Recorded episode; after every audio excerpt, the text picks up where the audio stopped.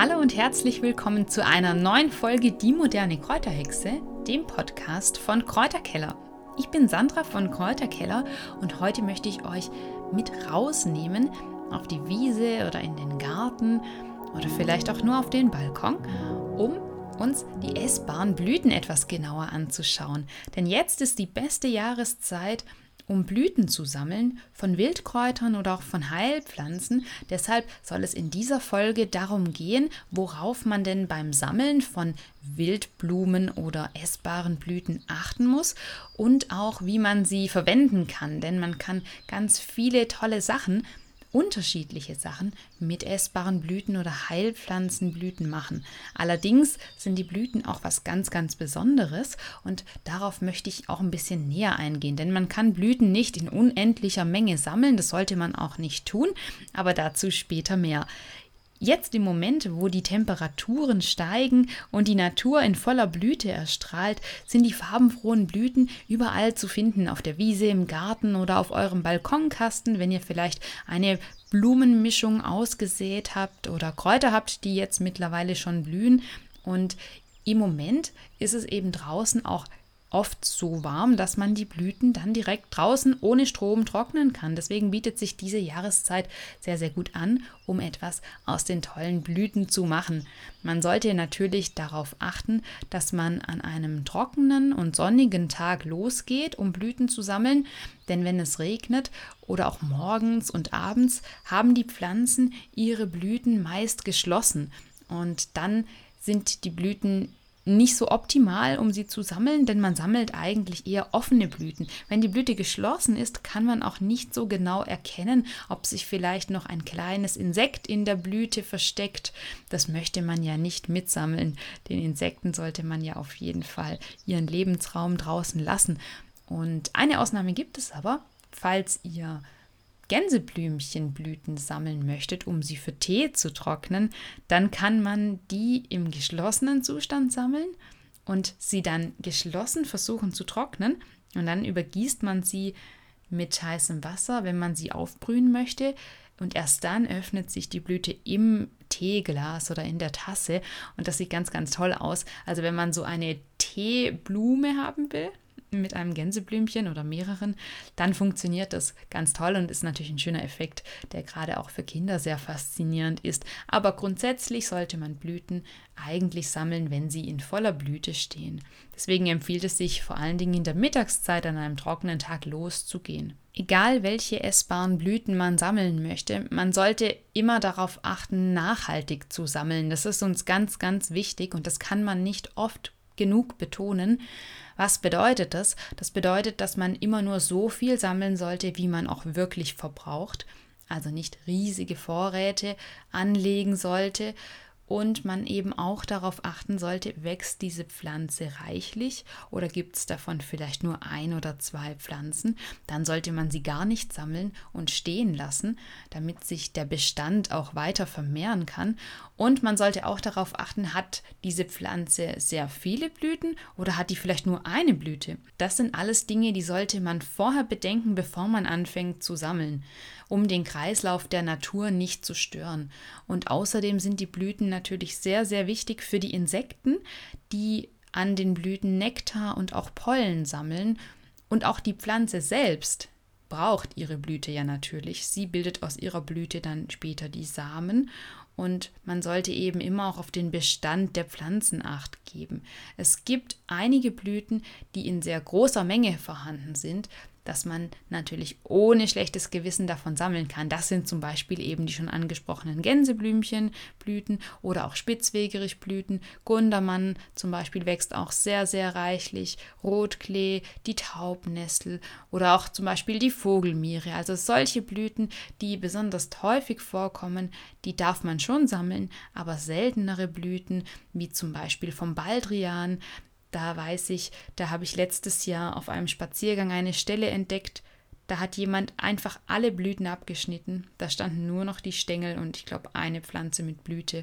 Und sowas macht mich wirklich traurig. Davon möchte ich ausdrücklich abraten, sondern dann eben dazu raten, dass man Blüten sammelt, die auch reichlich vorkommen. Beim Sammeln von essbaren Blüten oder auch Heilpflanzen stellt sich natürlich die Frage, waschen oder nicht. Wir empfehlen generell alle Wildkräuter zu waschen, bei den Blüten allerdings nicht. Da machen wir eine Ausnahme, denn es treten zwei Probleme durch das Waschen auf. Man kann zum einen die sehr feinen Blüten leicht zerstören, indem man sie mit dem Wasserstrahl irgendwie zerquetscht oder sie im Sieb irgendwie an den Seiten reibt. Und zum anderen werden die wertvollen Bestandteile wie der Blütenstaub oder auch Nektar durch das Wasser herausgeschwemmt. Und das ist natürlich das, was man eigentlich haben will.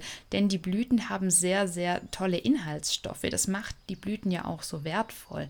Aus den Blüten kann man ja nicht nur einen Tee machen aus essbaren Blüten, sondern man kann natürlich auch wunderbare Ölauszüge machen, um ein Heilpflanzenöl anzusetzen. Da eignet sich zum Beispiel die Ringelblume oder auch das Johanniskraut ganz toll, um dann später eine Salbe daraus zu machen oder auch das Öl an sich schon selbst zu benutzen. Nun gibt es drei große Bereiche, was man mit essbaren Blüten machen kann. Zum einen sind das die essbaren Blüten, die man direkt frisch verzehrt oder damit ein Rezept macht. Zum anderen kann man die Blüten trocknen für einen Blütentee und zum dritten eben einen Ölauszug ansetzen, um daraus dann eine Salbe herzustellen. Bevor wir auf die einzelnen Bereiche eingehen, möchte ich aber zunächst etwas zu den Inhaltsstoffen sagen. Diese Folge ist ja eher so eine generelle Folge zu den essbaren Blüten und deswegen möchte ich sagen, dass die Blüten vor allen Dingen wegen ihrer sekundären Pflanzenstoffe so interessant sind. Sie enthalten meist relativ viele Flavonoide, Saponine, ätherische Öle, Senföle, aber auch Vitamine und Mineralstoffe. Und das variiert natürlich von Blüte zu Blüte. Aber generell sind eben die Blüten sehr, sehr reich an wertvollen Inhaltsstoffen und deswegen auch so wertvoll. Wenn man die Blüten sammelt, sollte man sie aber zunächst kurz liegen lassen und nicht gleich weiterverarbeiten oder ins Innere einmal hineinschauen, denn es könnte sein, dass sich da noch ein kleines Insekt darin versteckt. Und wenn man sie eben nicht wäscht, dann haben diese Insekten auch nicht wirklich den Drang zu fliehen und so kann es sein, dass man die eben mitsammelt und zu Hause angekommen sitzt dann da irgendwie ein kleiner Käfer oder ein anderes Insekt noch mit drin. Das möchte man natürlich dann nicht mitessen und dieses Insekt sollte natürlich auch weiterleben dürfen. Deswegen kann man die Blüten einfach kurz einmal vorsichtig ausbreiten, draußen am besten, sonst hat man die Insekten in der Küche und dann krabbeln die in der Regel raus. Wenn sie merken, da ist Bewegung, dann gehen die auch. Und dann kann man die Blüten eben weiterverarbeiten. Möchte man die Blüten kulinarisch nutzen, dann haben wir einen ganz tollen Tipp für euch. Man kann nämlich Eiswürfel machen aus essbaren Blüten. Und da eignen sich zum Beispiel Gänseblümchen gut, Schafgarbe, aber auch die tollen blauen, sternförmigen Borretschblüten sind super, Minzblüten eignen sich, Basilikumblüten. Man kann die Kamille nehmen oder Mädesüß, Malve, Eibisch und sogar die Vogelmiere mit ihren kleinen weißen sternförmigen Blüten. Und die kann man dann einfach in eine Eiswürfelform geben, vorsichtig Wasser darüber gießen und das dann einfrieren. Und dann hat man wunderbare wirklich schön aussehende Eiswürfel, die man zu einem Getränk reichen kann, wenn Besuch kommt oder auch für Kinder sehr, sehr spannend. Oder aber, wenn man zum Beispiel Küchenkräuter nimmt, wie zum Beispiel Schnittlauchblüten, das dann auch zu beispielsweise einer kalten Suppe reichen.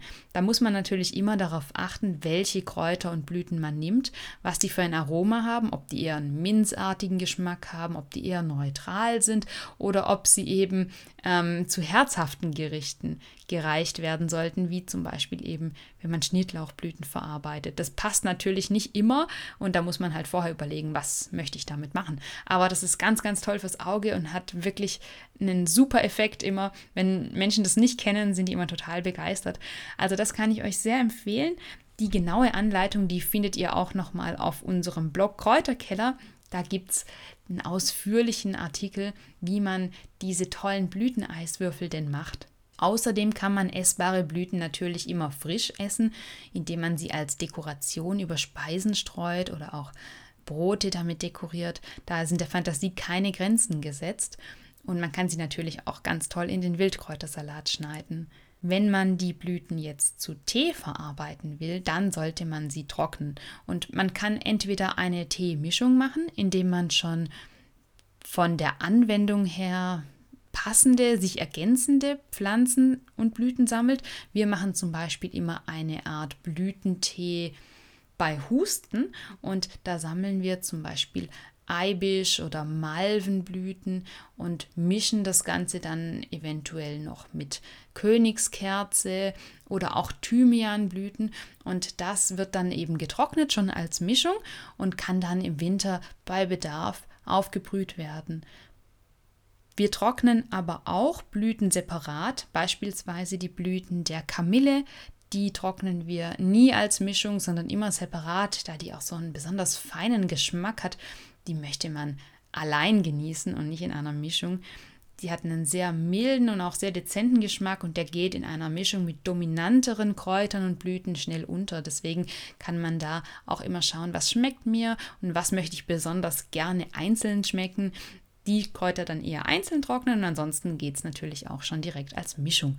Was noch wichtig zu erwähnen ist, einige Pflanzen beginnen Wasser zu ziehen nach der Trocknung. Deswegen ist es ratsam, immer ein Gefäß zu benutzen, was man luftdicht verschließen kann. Wir nutzen meist Schraubgläser und stellen die dann einfach an einen dunklen Ort in den Keller, bis wir die getrockneten Blüten benötigen.